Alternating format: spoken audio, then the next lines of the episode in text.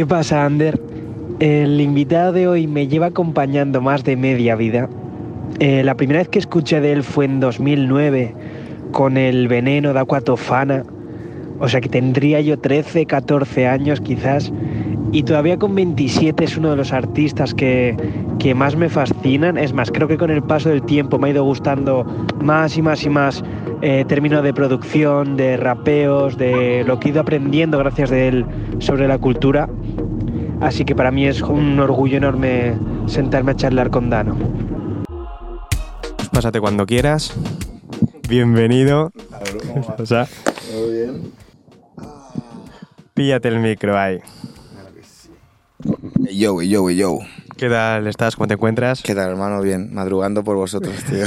Sí, pero con el vermú encima, que sin ya, que, ya que madrugo, pues ahora que tomas un vermusito, tío. Es un poco pronto para el, para el vodka, pero igual luego, luego saboreamos esa. Los vasos molan, ¿eh? Tienen, tienen buena Sí, pinta. sí, la verdad que sí. La botella está chula, sí, sí. Siempre empiezo igual que se pidiendo que os presentéis un poco. Bueno, mm, mayoría del panorama sabrá quién es Dano, pero sí que me fascina que, joder, todo el mundo te asocia con Argentina, con Londres, con Canarias, con Madrid. Eh, ¿De dónde vienen tantos viajes? Sé que tus aitas creo que son músicos o ¿de dónde viene un poco tanto meneo? Eh, pues básicamente sí. O sea, la versión resumida es vida de artista, la de vida de, vida de feriante, digamos, ¿no? Eh, sí, en Argentina, bueno, para no extenderme mucho y aburrir a la peña, pero la, la de ahora no es la única. O sea, que había, hubo muchas crisis. Ha habido muchas crisis en los últimos 30 años, pero muchas, estúpidamente, una cantidad estúpida de crisis, ¿vale? Entonces, en una de esas crisis, mis padres se fueron de allí en el 91. 91 se fueron de allí, yo era muy, muy, muy, muy pequeño. Y mm, hicimos Canarias primero, pasamos por Madrid porque no había vuelos directos, pero fuimos pero básicamente Canarias, luego Inglaterra, luego volvimos a Canarias y luego ya Madrid, eh, donde ya empezó todo y ya pues empecé a hacer música y todo ese rollo, ¿no? Pero entonces es todos los 90 básicamente moviéndonos, moviéndonos de aquí para allá, buscándose las, las habas, mis viejos y, y la vida del músico, tío. Un- como decía mi padre, un día mm, cenas faisán y al día siguiente desayunas las plumas. Es- Ya. Esa era lo que decía mi padre, ¿sabes? Vienes ahora con el nuevo álbum, El hombre hace planes, Dios se ríe. Bueno, Yeah. las sensaciones te iba a preguntar, pero joder, acabas de anunciar fecha de Madrid. Antes de que salís en Instagram ya estaba todo vendido, segunda Ya, fecha. loco. O sea, que más que sensaciones, que entiendo que son increíbles, eh, joder, ha estado el meme en todo Twitter, de, ya con el título. ¿De dónde viene el título? ¿Qué significado tiene aparte de...? O sea, mira, realmente yo, así como así a nivel interno entre mis colegas, hay una frase que, bueno, ni siquiera sé si es una frase, es un concepto, son, son dos palabras que siempre digo, que es siempre cosas, ¿vale? Yo siempre digo siempre cosas. Siempre cosas significa que siempre ocurren cosas y cosas no necesariamente es que sean malas o buenas, es cosas. Me refiero, nunca nada, o al menos en mi vida, o como yo me, me ocurre, y supongo que no es la única y le pasará mucha peña, pero nunca nada sale como, como lo planeé. Que no significa que salga mal o que salga bien. Pero nunca nada es como lo planeé. De otra manera, X. Y siempre pasan cosas. En ese proceso pasan cosas. Y las cosas no tienen que ser malas o buenas. Quiero decir, el valor que cada uno le da a las cosas es el de cada uno. Pero ocurren. Entonces, siempre estoy con la coña de siempre cosas, siempre cosas. Cualquier movida, lo, que- lo que sea, hermano. Me levanto hoy para hacer esto y la plancha se cae, y no sé qué, y se mancha el suelo. Yo soy un obs y tengo que limpiar y llevo tal. Cosas. ¿Sabes qué quiero decir? Entonces, un día viendo una peli, escuché esta frase, que es una que creo que luego, luego investigué un poco y, y- y creo que es como una especie de reversión de una cosa de la Biblia, pero luego está como, reversión, como medio poetizada. Yeah. Pero, pero, porque- pero a- al final es una especie como de frase hecha americana del folclore americano, ¿vale? Eh, o yo lo he visto en varias pelis y en varias series. Eh, y básicamente es eso, ¿no? Es como tú, pues, pues, pues por mucho que tú lo tengas todo planeado en tu cabeza y no sé, no sé cuánto, el universo... O sea, di- Dios, pero llámalo lo que quieras. Sí, sí, llámalo claro. el universo, llámalo... Me da igual, ¿no? Es como el universo es- suda la polla y aparte se va a mofar de ti Claro, claro. para que aprendas, ¿sabes? Te quiero decir, encima es eso, es- no es que le sudas la polla, es que encima se va a mofar de ti en tu puta cara para que te aprendas a no, a no volverte tan loco con, ¿sabes? Una persona como yo también obse- eh, súper obse con el control y, y súper obse con, con, en general, súper obse en general, em, son lecciones constantes de... Está guay, pero no te flipes, ¿sabes? En plan, no, te, no pienses que Sí, sí, sí. todo va a salir perfecto. Y claro, durante el proceso del disco entonces, ¿qué cosas ha habido? Pues todas, la verdad, mira, antes, esta es la primera entrevista que estoy haciendo del disco, la verdad, por cierto. Empieza ahora una semana bastante loca de, de- prensa y eso. Y, y el otro día lo pensaba, ¿no? Y pensaba como, joder, ¿no? Que siempre, pues, es una pregunta Es una pregunta normal, es una pregunta súper lógica, ¿no? En plan de, bueno, ¿cómo ha sido el proceso de tu disco y tal? Es una pregunta a la que, a la que cualquier artista tiene que enfrentarse y muy normal, ¿no? Y por lo general, pues siempre, te, pues, pues lo lógico es contar las cosas bonitas y tal, ¿no? Pero yo lo veo a pensar y digo, joder, ha sido muy duro hacer este disco para mí. Claro. Y no solo para mí, sino ha sido muy duro para la gente que me rodea. Y he hecho que mucha gente me, me odie. no sé si eternamente, pero no, pero de verdad, ahora me río porque, Sí, sí, nos porque por suerte no he perdido amigos, pero, pero te lo juro que, que- que ha sido jodido y, y- y es un proceso en el que yo estoy haciendo mucha autocrítica y estoy haciendo mucho autoanálisis porque no ha sido bonito, la verdad. Es, es raro que diga esto, pero no lo ha sido. Y también lo digo, para, lo suelto para Sí. la gente que para la gente que esté en procesos creativos y no esté pasándolo bien, es como, bueno, pues igual tenemos que cambiar ciertas cosas. Igual hay que hacer autocrítica y cambiar cosas y modus operandis o, o- o- o la relación entre las expectativas de unos y otros y la relación entre lo que supuestamente tú también querías y proyectabas sobre la- los tiempos de los demás. Y, O sea, te quiero decir, yo vengo de hacer las cosas solo. Que no quiero decir que haya estado solo, he tenido a mi crew y toda la vida, pero yo soy muy de hacer, o sea, yo en plan, he producido todos los discos, mezclaba todo. ¿Te cuesta delegar o...? Me cuesta, me cuesta muchísimo delegar, ya, pero es que aparte no es que me cueste delegar, sino no hemos tenido la oportunidad de delegar tampoco. No la hemos tenido durante todo el desarrollo científico, no la teníamos, no había gente, no había dinero para pagar a becarios. O sea, te quiero decir, entonces yo producía, yo mezclaba, yo editaba los vídeos, los hacía con este, no sé qué, y todo el mundo me ha ayudado lo que podía, pero yo me he comido la gran parte del curro, los diseños hasta que en todos Rubens los hacía yo. eh, o sea, te quiero decir, al final hacía prácticamente todo yo. Em, entonces yo me he acostumbrado mucho a eso también, y, y- y me he acostumbrado a a que si llego tarde es mi culpa. Eh, me refiero, si algo se puso, si, si no llega una fecha estimada, entonces ya no pongo fechas porque solo me, me hago daño a mí eh, y solo me, me, me- me rayo porque no Sí, llego. Y si no sé qué tal, y si, y si algo no sale es mi culpa. Entonces, claro, cuando de repente empiezas a trabajar con otra gente y cuando las fechas las ponen otras personas en base a trabajos que han hecho y deals que han cerrado y cosas que tienen que salir, porque si no llegas tú, eh, no solo el deal se cae, sino que ellos quedan mal porque Sí, sí, sí, claro. ¿sabes? Entonces ya, ya no es solo tu time, ya no es solo tu movida de decir, bueno, si tardo más, da igual porque me jodo yo. Que es lo que yo he hecho siempre. Es como, bueno, si tardo, más- si tardo dos años más, un año más hacer un disco, me da igual, es mi problema, yo me jodo y le daré a la peña el, el producto que yo quiero darle, ¿no? Y este disco ha sido también de, hostia, hay más personas que están poniendo su tiempo, su energía, eh, y a la vez choca con mi movida de ya, pero esto no está todavía.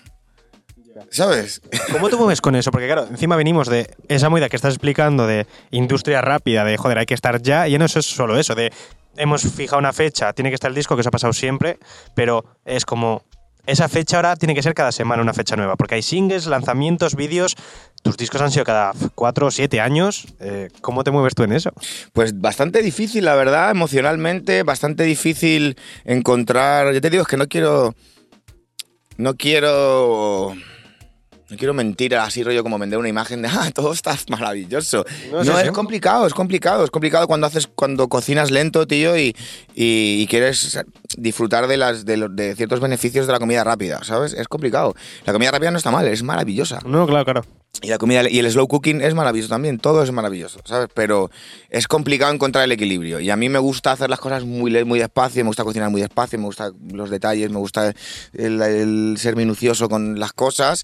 Y muchas veces eso no está en sintonía con, con la industria. Yo, lo, yo tengo que admitirlo y tengo que ser consciente de ello y tengo que, que saber cómo barajar esas, esos momentos. O sea, te quiero decir, es una, es una movida, estoy en ello, ¿eh? Estoy en ello, ¿eh? Y no tengo 20 años, hermano, es una movida, lo juro, ¿eh? Y, pero ya te digo, nadie sabe todo en esta, vida y se aprende todos los días, tío. Salió como, como el debate en Twitter, que o sea, lo entiendo y no, pero fue por la broma de, joder, tú llevas hablando que llevas creando el disco un montón de tiempo, años, currando muy duro en ello y tal, y claro, alguien puso lo de, guau, ¿qué os ha parecido el disco? Es como, tío, son las doce y media de la noche, en plan de, creo que ni has acabado el disco.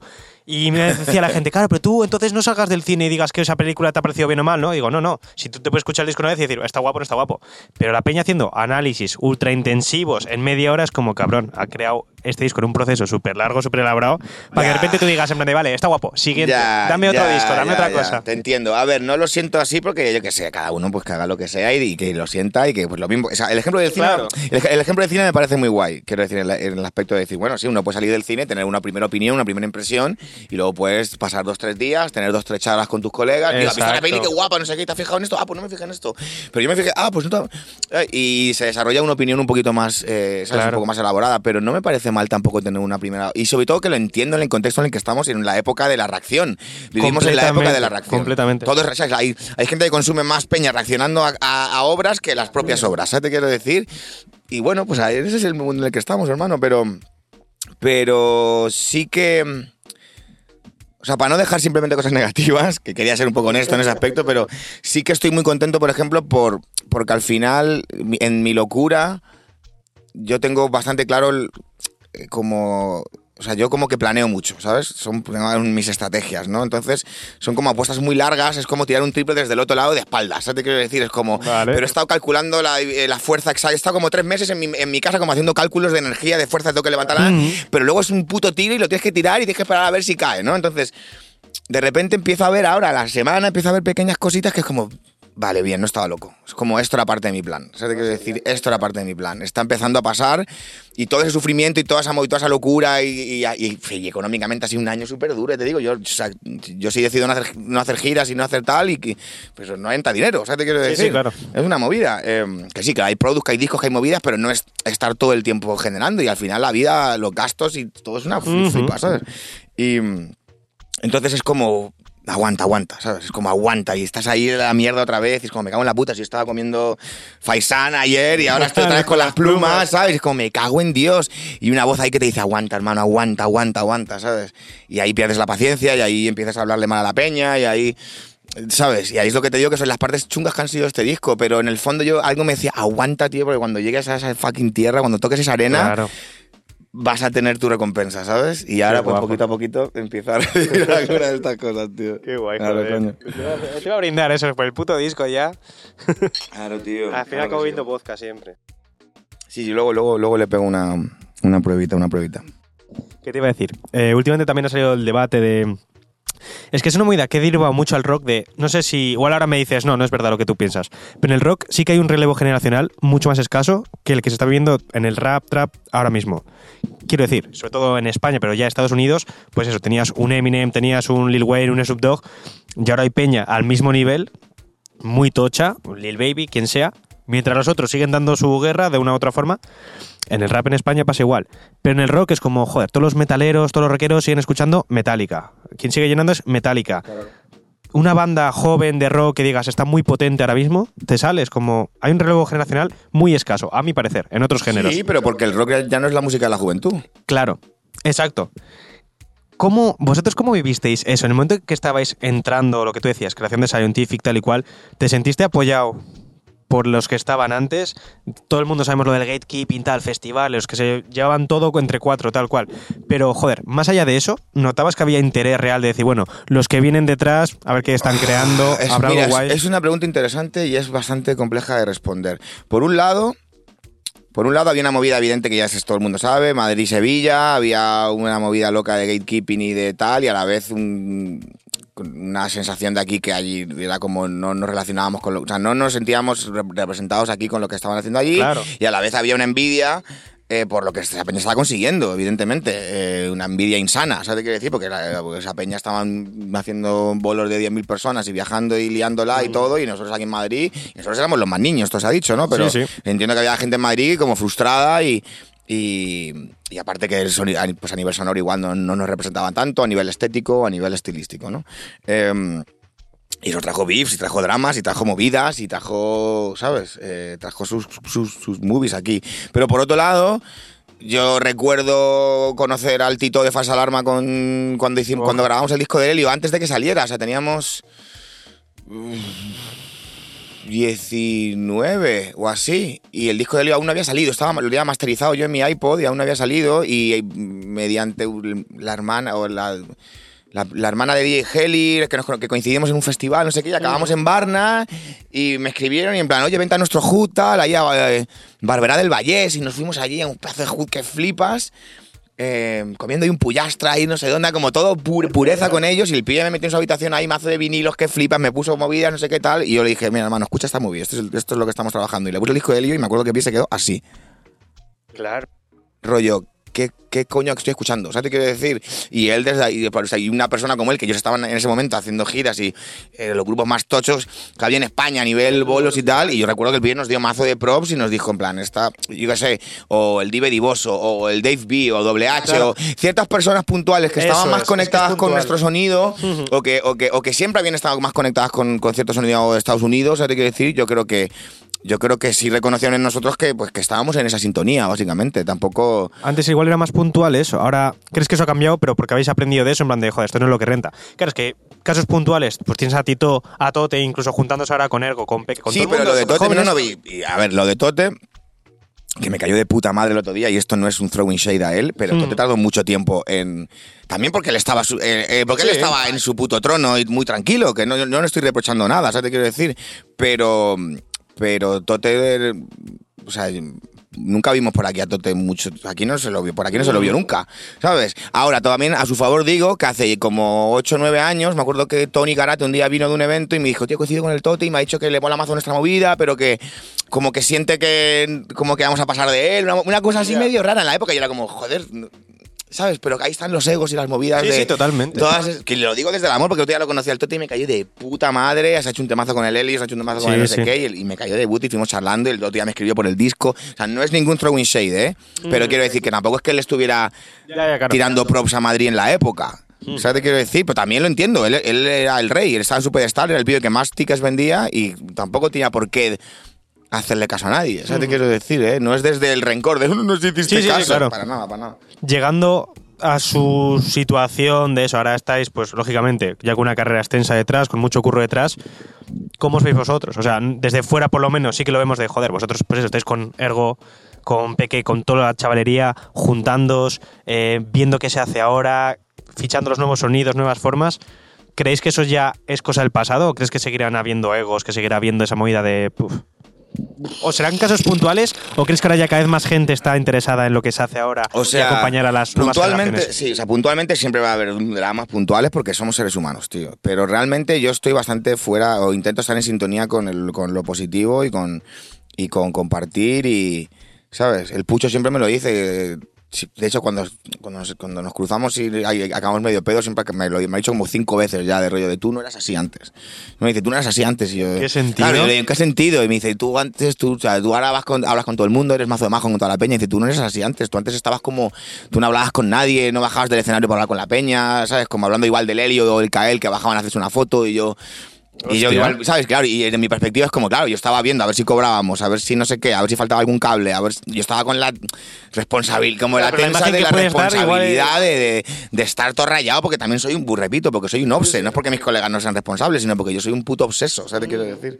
Eh, entonces, pues sí, pues evidentemente cuando uno siente que hay más cuando uno siente que los demás van a entender su idioma, pues uno es más dado a hablar, supongo, ¿no? Entonces yo supongo que nosotros en la época nos sentíamos incomprendidos, que no, la peña no hablaba nuestro idioma. Entonces a medida que fue surgiendo más, más gente que hablaba en nuestro idioma, pues más ganas de, de compartir tienes, ¿no? También, en ese aspecto. Y... Pero sí que evidentemente ha cambiado mucho eh, para la idea de lo que es la industria para los chavales. Que exista una idea de industria es que es algo que nosotros no vivimos. Es que nosotros no vivimos Ya. una idea de que, de que tú podías vivir de esta movida. Haciendo ese tipo de música, digo, ¿eh? Haciendo el tipo de música que nosotros teníamos, o teniendo la estética que nosotros llevábamos, haciendo los tipos de vídeos que nosotros hacíamos. Vivir de ello no era, un- no era una posibilidad. Me refiero realmente loca, ¿sabes? En plan, bueno, sí, eran cuatro, cuatro perras, pero no, ¿sabes? Sí, sí. Entonces, el hecho de que alguien. El hecho de que alguien pueda meterse en la música ahora por motivos que no sean la música, aunque pueda yo estar de acuerdo o no, es increíble. Porque antes no era una posibilidad. Y conozco gente. Conozco gente que, se, como, que, como que está en la música y no es por la música. Que como que. Sí, o al sí, menos sí. entró en la música porque querían pegarse. Luego ya igual puede ser que hayan descubierto el placer de hacer música. Sí, joder, yo creo que es lo más habitual. Lo hablaba con él, de hecho, eso, de gente que. Es que es una movida también, porque antes yo me acuerdo de. Antes la peña rapeaba, no sé qué, nos hablaba del productor, se empezó a hablar de beatmaker, de productor, de tal y cual. Pero es que es una pasada que sí, hubo un momento, hace 5 o 6 años, que la gente, como empezaba a sonar un poco el nombre del productor, se interesaba más. Y dice, hostia, yo no quiero ser solo rapero, yo quiero producir, o yo quiero ser el cámara, o yo quiero ser el que hace los vídeos, yo quiero ser el manager. Y se empezaron a dibujar como roles que ya existían, pero que nadie quería. Sí, llevo, llevo hablando como- de eso 10 años, hermano. Ahora, claro, claro. Pero es que ahora es lo mismo otra vez de. Ahora, el que entra incluso para ser manager es como quiero ser manager porque quiero que se me conozca a mí, incluso más que a los artistas que llevo. En plan, de quiero ser la figura pública, no es que. Y en todos los ámbitos, yo creo. Ya, No, es interesante lo que dices. Sí, sí, siempre hay peña. Siempre hay peña que. Tranqui, tranqui. Eh, sí, siempre hay un Mucho poco de rollo, farandulé, siempre hay un poco de gente que le gusta pasear la cara, está claro. Y todos tenemos nuestro pequeño ego y a todos nos gusta que nos acaricien el ego, eso está claro. Pero es bonito, es bonito que pase lo que pase, es bonito que haya nuevos medios como vosotros, es bonito que haya peña que con una cámara, con no sé qué, pues esa La idea de tener, o sea, al final también como que pasa por la representación siempre, un tema de una sí. palabra a la que se habla mucho y es como, si tú no tienes ejemplos, ¿cómo vas a, cómo vas a saber eh, lo que te gustaría hacer si no has visto a nadie hacerlo antes, ¿no? ¿Cómo vas a saber, yo quiero ser técnico de sonido, yo quiero ser manager o yo quiero ser promotor si no tienes ejemplos de managers, promotores o técnicos de sonido a tu alrededor? Si todo el mundo que se relaciona con esa cultura solo quiere ser rapper, es normal que, ¿sabes qué quiero decir? O todo el mundo quiere ser la, la- la persona que está delante, o, o, ¿sabes? O llámalo como quieras. Eh, es normal, tío. Si es que la peña no tiene la culpa de nada en el aspecto de las opciones que tiene. Entonces hay que darle más opciones a la peña eh, para que tengan más ejemplos y, ¿sabes? Y se vean representadas de otras, de, de otras maneras. En eso yo creo que es la polla. Creo que estamos en el mejor momento. Estamos en el mejor momento de la movida en base a las posibilidades que hay y en base a la- a la- al abanico de, de sueños y posibilidades que puede tener un chaval o una chavala queriendo meterse en esta movida. Nunca ha habido tantas. Eso estoy No, no, seguro. por supuesto. ¿Que es menos romántico ahora? Sí, evidentemente. Pero bueno, pues se gana por un lado y se pierde por otro. yo qué sé. Hablando de figuras, eso, y cómo es la representación artística de cada una, siempre ha habido niveles o roles diferentes. A lo que voy es. ¿Tú tienes miedo de. Tienes como una figura súper respetada, producción, rapeando, tal y cual, y siempre se te ha tenido como jodano, sabe un montón de la movida, es el friki de la movida, el que está siempre soltando la data. ¿Tienes miedo que eso juegue en tu contra en cuanto la gente te tome como una figura súper estricta de. Hostia, eh, cuidado, eh, que si lo que digo no le gusta a Dano o si lo que digo va en contra de lo que tal. Pues mira, es algo interesante que. Es una buena pregunta porque es algo interesante. Porque es algo que no juegas tú notar- tampoco, o sea, es algo tú no- interesante que he empezado a notar a veces en Twitter también. Lo que pasa es que yo entiendo que Twitter no es la vida real. También, Exacto. Vamos a ver. Pero. Pero que sí, que está, que, quiero decir, que está de puta madre que te respeten, está de puta madre que te den los props y, y una cosa que los raperos siempre hablamos, ¿no? Que es como que nunca se le da a la peña las flores antes de que estén muertos, y que siempre se espera que la peña esté muerta para decir, ah, pues sí que era el puto amo, o sí que era la puta ama, o sí que era la puta mejor rapeando. Es como, pero ¿por qué no estábamos diciéndolo cuando Claro. estaban vivos? O sea, te quiero decir, ¿no? No es por culpar a la peña, es, un, es, un- es una idea, ¿no? Pero, pero entonces, joder, no me puedo quejar de la, que la peña me, me dé cariño, me muestre su respeto o tal, maravilloso. Ahora, nadie es Dios y nadie ha inventado nada, y menos en esta movida, ¿sabes? Y menos aquí. Sí, sí, que, claro. que no estamos en el, Bronx o en Atlanta o en Los Ángeles, ¿sabes? Te quiero decir. Entonces, o en París, eh, para más Inri. eh, y la peña que aquí inventó cosas no somos nosotros, me refiero. Nosotros podemos haber desarrollado cosas si quieres. Yo estoy, vamos, yo soy muy consciente de lo que hemos desarrollado y de lo que hemos aportado. eh, pero, pero inventar aquí no he inventado nada. Y la peña aquí, los verdaderos pioneros y las verdaderas pioneras de aquí es peña que tiene 50 palos, ¿sabes? Te quiero decir. Claro. Es la, peña de pelo gris, real, ¿sabes? Eh, que son los verdaderos OGs y las verdaderas OGs de la movida que realmente pavimentaron el suelo para que nosotros estemos aquí de pie ahora, real, cuando todo esto era campo. totalmente. Esos son los verdaderos OGs, ¿no? Entonces, yendo a lo que tú dices, sí, es peligroso que te endiosen en cierto aspecto. Eh, es peligroso para la gente, pero es más peligroso para uno, evidentemente, porque el- con que haya medio momento en el que te lo creas, tío, va mal. Claro. Eso está muy mal. Sí, sí. Eh, mm, hay que saber hacer autocrítica también. A mí me han, a mí por Twitter me han enseñado cosas también, ¿eh? A mí me han callado la boca por Twitter también, ¿eh? Y yo, si no tengo ningún miedo a decirlo. A mí el Cecilio un día me, me- me impuso los puntos por Twitter, hace como ocho años, y yo siempre le doy las gracias.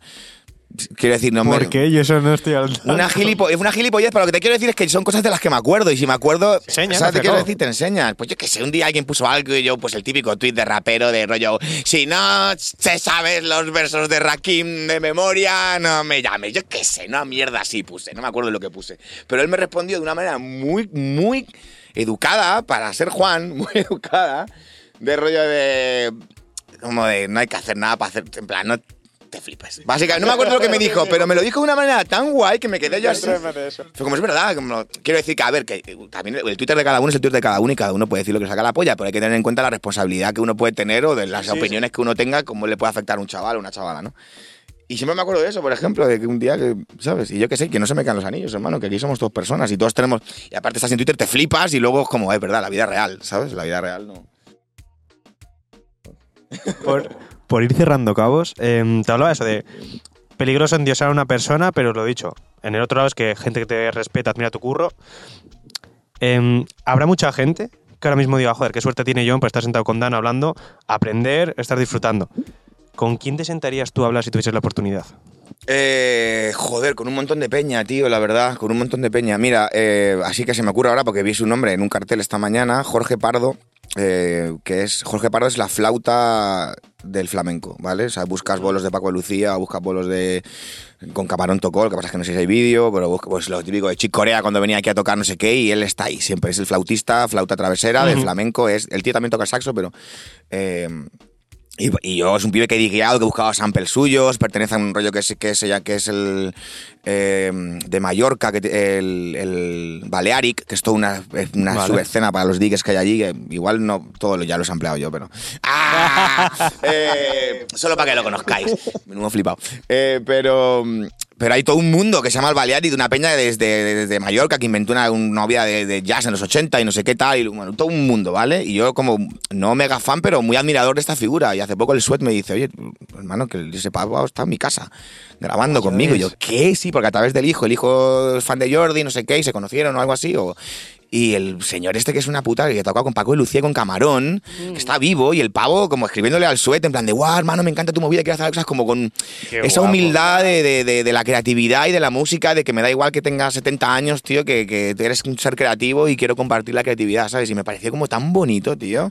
Y ese pavo tendrá unas historias, tío, así como el primero que se me ha venido a la cabeza, ¿sabes? Pero eh, eh, yo qué sé, o los productores, bueno, eh, Calderón falleció, pero el productor de la Crecas, que hace poco que me habló de él, yo que sé, como eh, Felipe Campuzano, no sé, Peña en España, que realmente fueron los, poco los Doctor Dre de, de aquí, de, la, de su época, de la música de aquí, ¿sabes? Y mucha peña no los conoce o no se habla mucho de esa gente y también siento que hay una deuda, que tenemos una deuda con esa peña. Al final luego estamos ampliándole nosotros y nosotros estamos cogiendo sus cachitos de su música, ¿no? Es como, oye, pues que la peña conozca a, esta, a estos genios, tío, que produjeron miles de discos. El, la Greca, sí, todo el mundo sabe la Greca, pero no la gente no sabe que Felipe Campuzano componía canciones para la Greca, ¿sabes qué quiero decir? Es como- Sería la polla que fuese esto en plan del diario Patricia. Pues que pase Campuzano. Por favor, ¡buah! sería espectacular. Y yo, ¡buah! Increíble.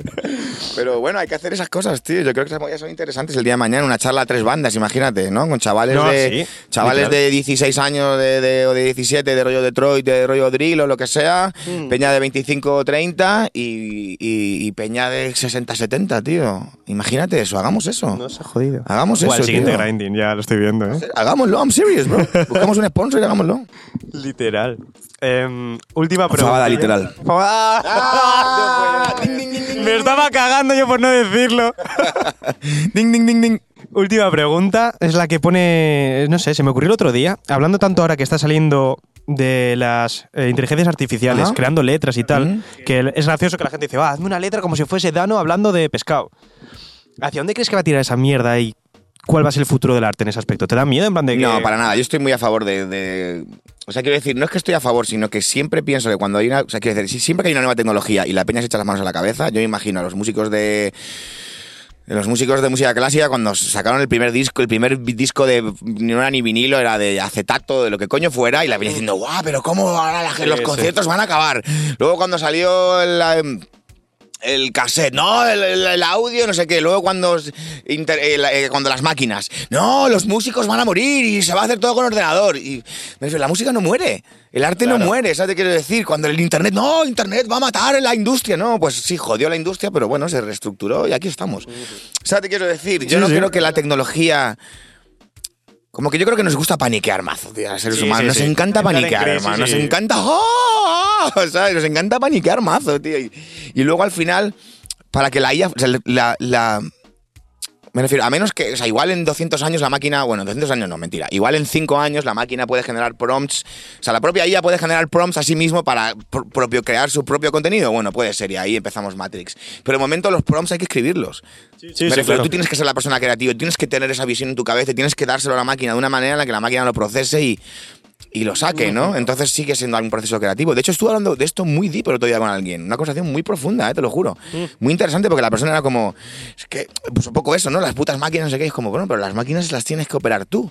Ya. Hostia, claro, claro, claro. Es mi visión, no sé. Sí, sí, totalmente. Prefiero- igual, también es un, igual también es un sistema de defensa mío personal, ahora que lo pienso. Igual prefiero pensar así porque me, porque me mantiene en paz. Y igual si pienso de otra manera me entra la paranoia. ¿sabes? Eh, por último, tengo un regalito para ti.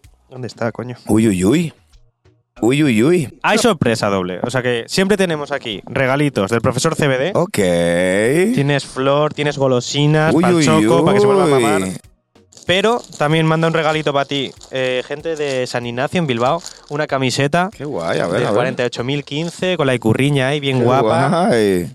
Y Deja bueno, el micro un momento. me han dicho, esa paldano.